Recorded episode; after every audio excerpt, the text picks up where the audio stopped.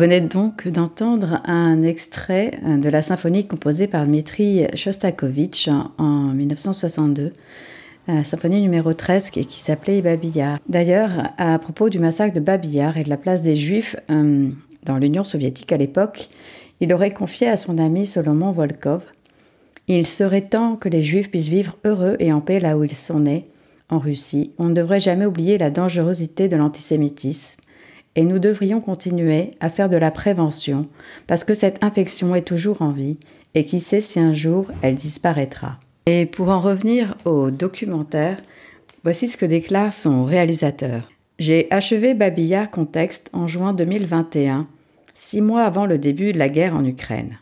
Je m'attendais depuis longtemps à une agression russe. Pour moi, ce n'était qu'une question de temps avant que les chars de Poutine ne foulent le sol ukrainien. Et pourtant, ce matin du 24 février 2022, lorsque je me suis réveillée avec les nouvelles des troupes russes bombardant Kiev, ma ville natale, cela a été un choc. Les événements tragiques de ces derniers mois et de ces dernières semaines ont montré à quel point il est facile aux êtres humains de s'enfoncer dans la violence et l'inhumanité. Il est plus que jamais nécessaire de se pencher sur notre passé, d'y réfléchir, ce que je propose avec Babillard Contexte. Seule la mémoire et la recherche de la vérité peuvent nous protéger de nos erreurs passées et nous permettre de sortir de la spirale de la violence et de bâtir un avenir de paix. Voilà donc euh, ce que disait le réalisateur à propos de la réalisation de son film Babillard Contexte. Vous pourrez retrouver bien sûr la critique de Babillard Contexte sur le site Culture J. Vous retrouverez également le podcast et en ce moment en salle au cinéma. Hidden Face de Eyal Datz était présenté au dernier festival du film israélien de Paris. Je vous propose tout de suite d'en découvrir un extrait.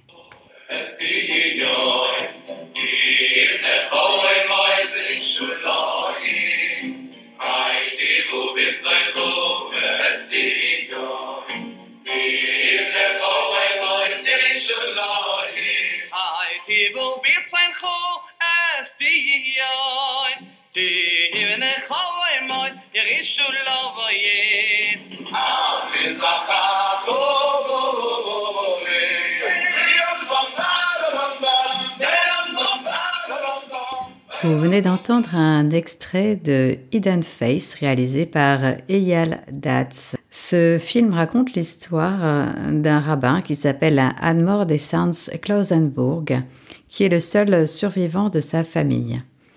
Après des doutes et des interrogations, il a réhabilité sa communauté racidique. À travers son histoire, le film présente des récits de la Shoah racontés par différents membres de la communauté ultra-orthodoxe. Hidden Face présente la relation complexe des juifs religieux avec la mémoire de la Shoah et cette euh, interrogation persistante comment peut-on croire encore après? À travers de rares images d'archives, des interviews, le film révèle la manière dont les anciens déportés vivent le renouveau et la victoire spirituelle sur les nazis, afin de les transmettre aux générations suivantes, tout en traitant de la plus grande question où était Dieu pendant la Shoah?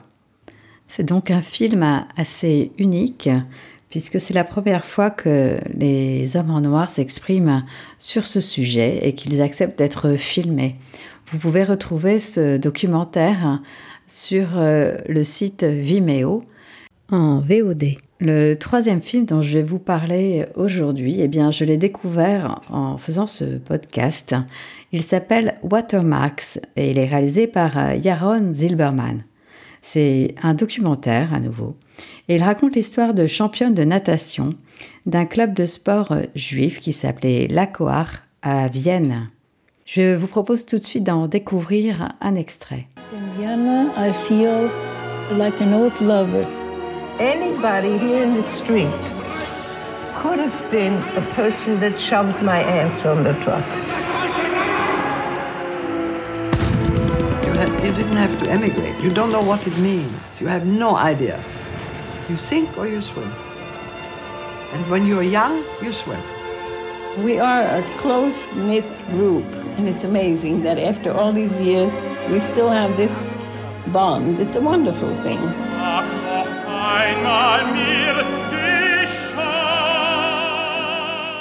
La Coar, la force en hébreu, fut fondée à Vienne en 1909 en réaction au célèbre paragraphe arien qui interdisait au club de sport autrichien d'intégrer des athlètes juifs et devint l'un des plus grands clubs de sport de l'Europe entre deux guerres. Dans les années 30, les plus grands succès de la Coar furent remportés par ces nageuses qui dominaient la compétition nationale en Autriche. Après l'Anschluss, les nazis ont fait fermer le club. Les nageuses réussirent à fuir le pays avant que la guerre n'éclate grâce à une opération de sauvetage organisée par les sportifs de l'Acoar. 65 ans plus tard, sept membres de l'équipe féminine de natation se retrouvent dans leur ancienne piscine à Vienne. Un voyage qui évoque à la fois les souvenirs de leurs jeunes années, leur féminité affirmée qui leur permet de renouer les liens de toute une vie. Les femmes que j'ai interviewées comptaient parmi les meilleures compétitrices de l'époque. À l'apogée de leur carrière, trois membres du club y mirent fin brutalement en refusant de se rendre à Berlin pour les Jeux olympiques de 1936. Au-delà du succès et du courage de ces athlètes, déclare le réalisateur Jaron Zilberman, ce que j'ai voulu montrer, c'est aussi leur joie de vivre, leur énergie et leur formidable ouverture d'esprit. À travers leur histoire singulière, nous découvrons un monde fascinant, depuis longtemps oublié, leurs souvenirs d'enfance à Vienne, les liens forts qui unissent les membres du club, leur destin après avoir quitté l'Autriche, laissant derrière elles famille et amis. Ces femmes nous racontent également avec beaucoup de dignité comment elles ont reconstruit une nouvelle vie à l'étranger. Des treize nageuses encore en vie, j'en ai choisi huit, dont je voulais raconter l'histoire. Les huit nageuses que l'on peut voir à l'écran sont Elisheva Soutz, Anne-Marie Pisker, Nan Sellinger, Greta Stanson, Annie Lampel, Annie Lux, Judith Aspel et Trude Hirschler. Ce film que l'on peut voir en intégralité sur YouTube a remporté le prix du meilleur documentaire aux Rencontres internationales de cinéma à Paris en 2005. Au Palm Springs International Film Festival en 2005, il a également remporté le prix du meilleur film, ainsi qu'au Festival du film de Jérusalem en 2004. Le film dont je vous parler maintenant, le quatrième film donc depuis le début de ce podcast, s'intitule Ziva Postek, la monteuse derrière le film Shoah. Je ne pouvais bien entendu pas faire de podcast sur les films de la mémoire sans parler du film Shoah de Claude Lanzmann qui est composé de 10 heures d'interviews de témoins et de prises de vue faites sur les lieux du génocide sorti en 1985. Eh bien, sa monteuse, Ziva Postek, a fait l'objet d'un documentaire réalisé par Catherine Hébert. Je vous propose tout de suite d'en découvrir un extrait, puis je vous en parlerai un petit peu plus longuement.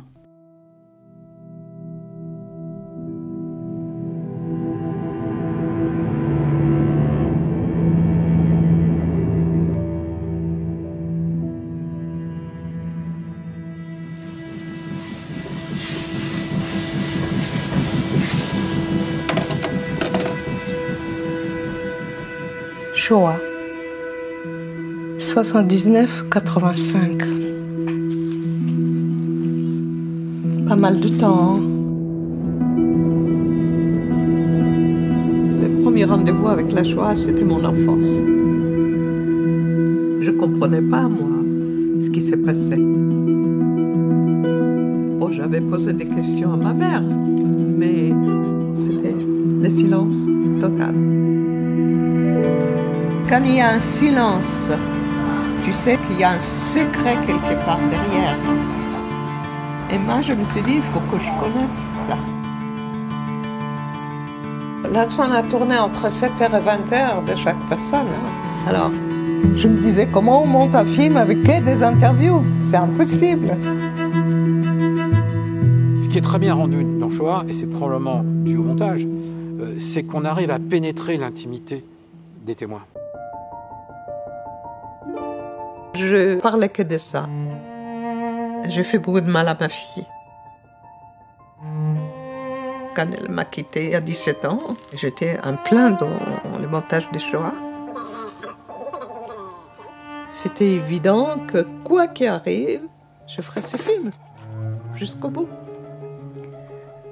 Restée dans l'ombre de Claude Lanzmann, la monteuse de Shoah, Ziva Postek, a pourtant été une collaboratrice essentielle au projet, puisqu'elle a consacré six années de sa vie, de 1979 à 1985, à chercher la construction et le rythme juste, à donner aux 350 heures de pellicule dont elle disposait pour raconter le processus de l'anéantissement. Ce travail de titan, douloureux et nécessaire, Ziva Postek le raconte à la caméra de Catherine Hébert, révélant l'impact profond du film sur sa vie personnelle. La monteuse décrit non seulement son expérience, mais les choix qu'elle a dû faire pour élaborer une trame narrative à travers 350 heures d'entrevues filmées. Et ce, sans scénario ni fil conducteur, si ce n'est quelques pages d'amorce. À cet égard, Ziva Postek déclare avoir bien vite compris qu'il fallait tout, ou presque, tout inventer, en matière de montage donc. Ainsi, elle convainc le réalisateur Claude Lanzmann de retourner en Pologne pour filmer les paysages et les lieux hantés par les camps d'extermination nazis, afin, dit-elle, de procurer au film sa respiration particulière et ses interludes de silence qui font que Shoah est bien un film et non une succession de têtes parlantes. Je la cite. À cet égard, la monteuse explique Faire le montage de Shoah, était-ce parler pour briser le silence de mes parents, leur donner une voix, dire pour eux, pour moi, pour ma fille? Retrouver notre mémoire, l'assumer avec leur déchirure pour pouvoir aller au-delà sans jamais oublier? Oui, assurément, je peux le dire aujourd'hui. Née à Tel Aviv, monteuse puis chef monteuse à Paris de 1961 à 1986, elle revient à Tel Aviv en 1987 et en 2018 a coproduit et monte Israël, le voyage interdit de Jean-Pierre Ledo. Donc c'est depuis Jaffa, en Israël, qu'elle déroule ses souvenirs intimes liés à ce film extraordinaire qui est Shoah. Et donc Shoah, bien sûr, euh, qu'il faut absolument voir. Et ce documentaire qui est disponible sur euh, iTunes en, VOD. Le dernier film, le dernier long métrage plutôt dont je vais vous parler aujourd'hui, s'intitule euh, Muranov et c'est un documentaire du réalisateur Shen Shelar. Je vous invite tout de suite à en découvrir un extrait.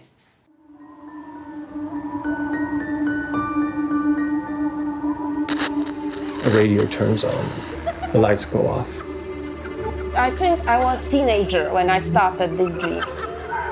We heard a violin playing in the other room. że słyszała jakieś kroki, jak się śmieje jakaś mała dziewczynka. I named her Rachaela, Rachel. I don't know why. It's just the first name that popped up to me. I zapaliła światło i zobaczyła tam e, całą żydowską rodzinę. One of my friends is a doctor. He told me, but you live in Muranów, so maybe someone wants to tell you something. During the Holocaust, this was actually the place where the Warsaw Ghetto was located. People who were just burned to ashes in the ruins of Muranov. מתח יש שרידים של דירות על תכולותיהם, כנראה גם על יושביהם. Basically, those are bricks from the rebel and the bones. If I will think about it too much, it will drive me crazy. The question is, what do people who live there feel? To miejsce jest dla nich cmentarzem. No ale my teraz tutaj żyjemy. Nie, nie. Polska tylko dla Polaków! Tylko dla Europejczyków!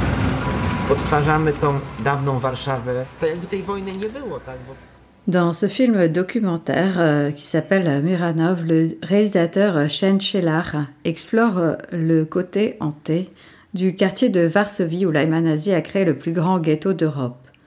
Plus de 400 000 juifs étaient entassés dans le ghetto de Varsovie qui a été entièrement brûlé après que des combattants juifs euh, se sont soulevés en avril 1943.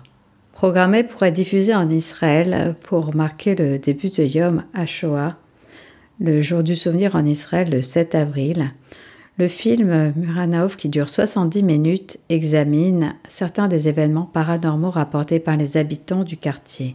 Les histoires ayant trait au fait d'être hantées, suggère le film, peuvent être attribuées à la reconstruction d'après-guerre du quartier. Lorsque le ghetto a été entièrement brûlé, des milliers de personnes ont péri dans les bunkers. Plusieurs années plus tard, tous les décombres, entre guillemets, y compris des cendres contenant des restes humains, ont été réutilisés pour faire des briques pour le lotissement socialiste de Muranov.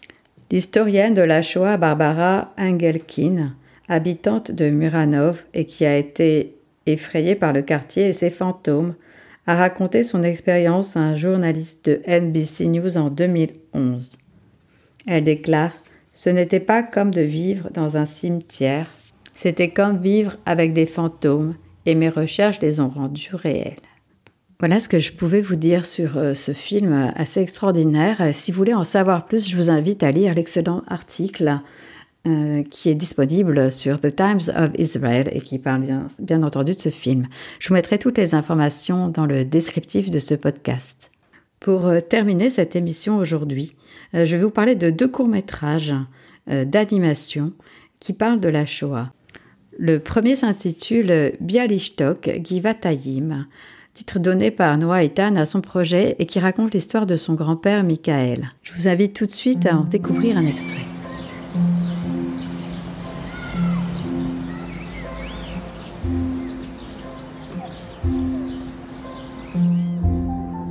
סבא?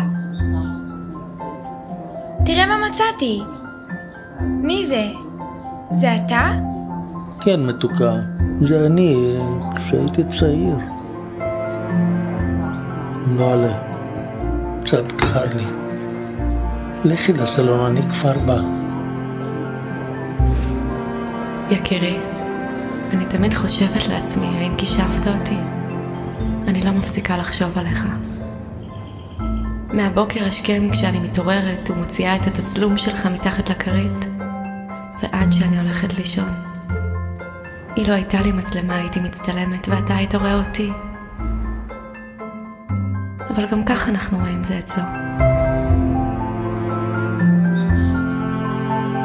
היית במלחמה? היית חייל? כן, חמודה. אבל זה היה מזמן.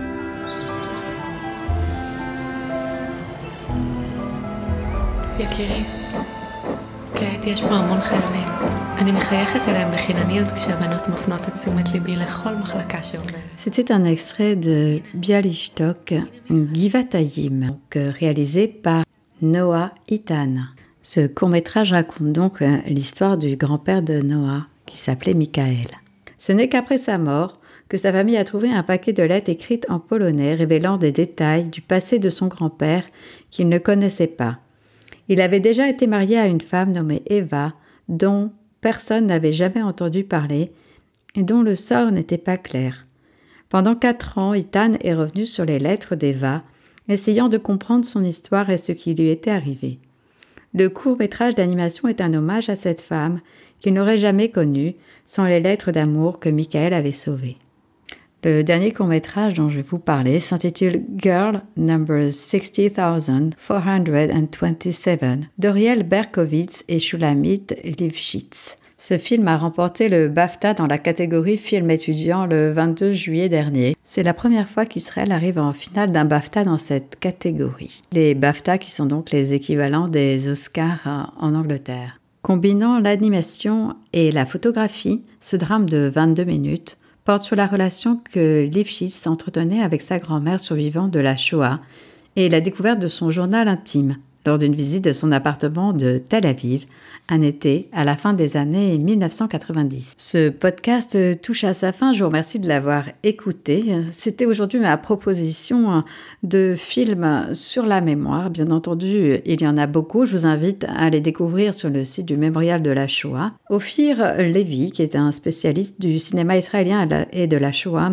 a déclaré l'histoire de la Shoah au sein du cinéma israélien est en somme l'histoire d'une cicatrice, l'indice d'une blessure passée qui demeurera pourtant à jamais visible. Avant de clôturer cette émission, je voudrais vous parler de l'actualité cinématographique en lien avec les films sur la mémoire, puisque nous avons euh, bien sûr euh, Babillard Contexte de Sergei Lonisha en ce moment au cinéma. Mercredi prochain, la sortie du film Les secrets de mon père de Vera Belmont, un film d'animation. Et bien sûr, en octobre, notez bien vos dates, le 12 octobre, la sortie du film Simone, le voyage du siècle, réalisé par euh, Olivier Dahan avec Elsa Zilberstein et Rebecca Marder, que vous avez bien sûr découvert dans euh, le film de Sandrine Kiberlin, une jeune fille qui va bien. Donc Simone, le voyage du siècle, et qui racontera bien sûr euh, la vie de Simone Veil. Voilà, je vous remercie d'avoir euh, écouté Falafel Cinéma. Vous pouvez vous abonner à la chaîne euh, disponible sur toutes les plateformes d'écoute ou en tapant simplement dans Google Falafel Cinéma. 22 épisodes en ligne sur toutes les plateformes, sur le site de Culture J bien sûr. Et vous pouvez nous suivre également sur euh, les réseaux sociaux Facebook et Instagram. Retrouvez-moi aussi sur le blog Movie in the Air, un blog français et anglais sur les films et les séries où je publie un article par semaine. Et si vous avez envie de m'apporter votre soutien, vous pouvez le faire en achetant mon premier roman, Nous, Anarnou, publié aux éditions de Beauvilliers. Vous retrouverez bien sûr toutes les informations dans le descriptif de ce podcast. À bientôt pour un prochain épisode. Portez-vous bien et shalom shalom.